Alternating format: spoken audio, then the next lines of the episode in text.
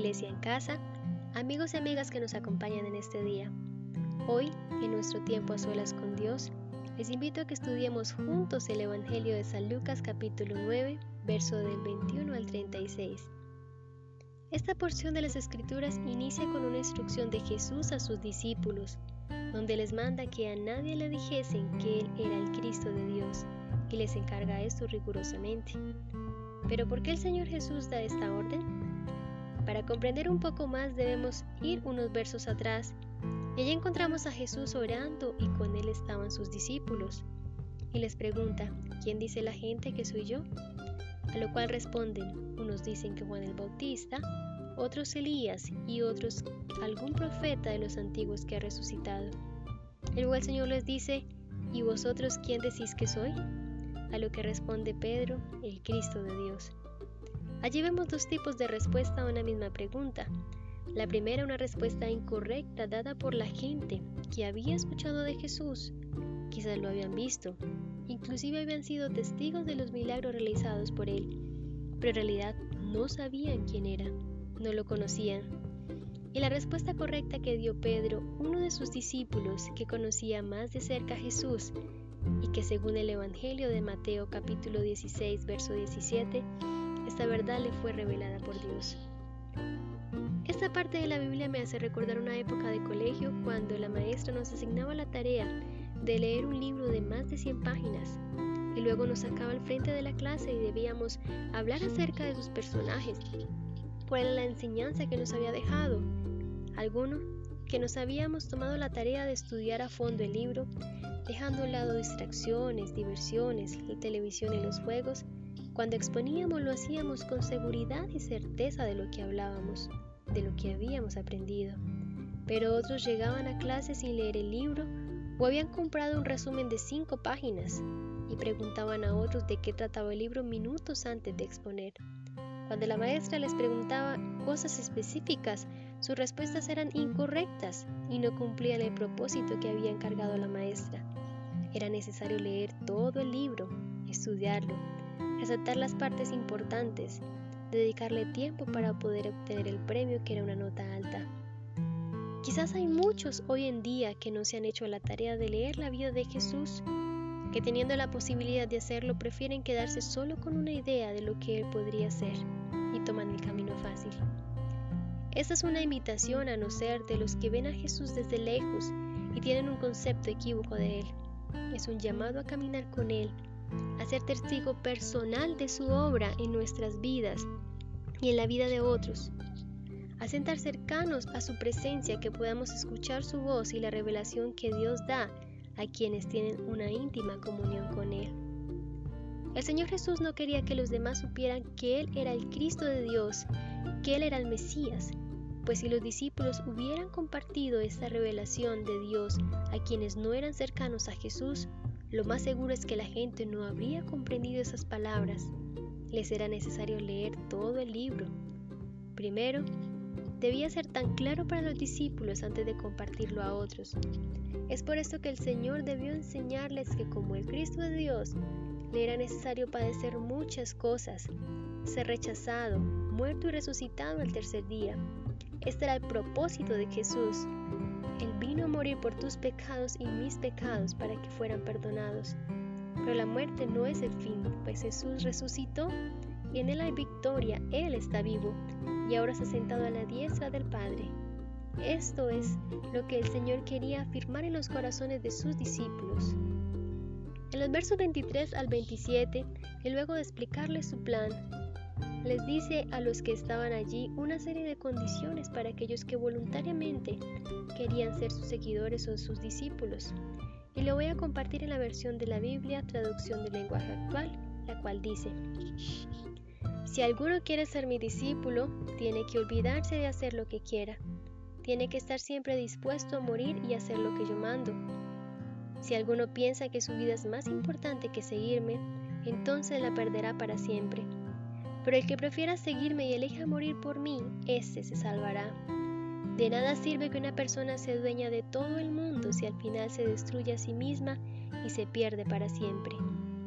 Si alguno se avergüenza de mí y de mis enseñanzas, entonces yo, el Hijo del Hombre, me avergonzaré de esa persona cuando venga con todo el poder y con el poder de mi Padre y de los santos ángeles. Les aseguro que algunos de ustedes que están aquí conmigo no morirán hasta que vean el reino de Dios. El Señor en estos versos nos revela cómo debe ser la vida y el corazón de quien acepta la invitación de Jesús de ser su discípulo. En resumen, debemos rendir nuestra voluntad a Dios, obedecerlo en todos y estar dispuesto a morir a nuestro yo, a nuestro ego, a no deleitarnos en las cosas del mundo para poder agradarlo a Él, que Él se convierta en nuestra prioridad. Nadie dijo que iba a ser fácil, pero hay un regalo maravilloso para quienes asumen el reto de seguir a Jesús con todo lo que esto implica y es la salvación. Él es nuestra mejor elección.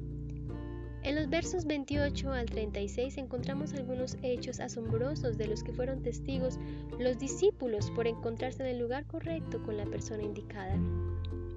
Ocho días después de que el Señor Jesús compartiera los requerimientos para quien quisiera ir en pos de él, tomó a Pedro, a Juan y a Jacobo y subió al monte a orar, característica vital en la vida de Jesús, la cual era su comunión con el Padre.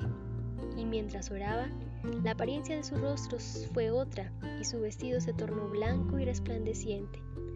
Y aparecen luego dos varones hablando con él, los cuales eran Moisés y Elías, dos, dos personajes importantes en la palabra, los cuales les invito a que profundicen un poco más. Ellos estaban rodeados de gloria y hablaban de la partida que iba Jesús a cumplir en Jerusalén. Eh, a este cambio de aspecto que presenta Jesús se le conoce como transfiguración o cambio de forma.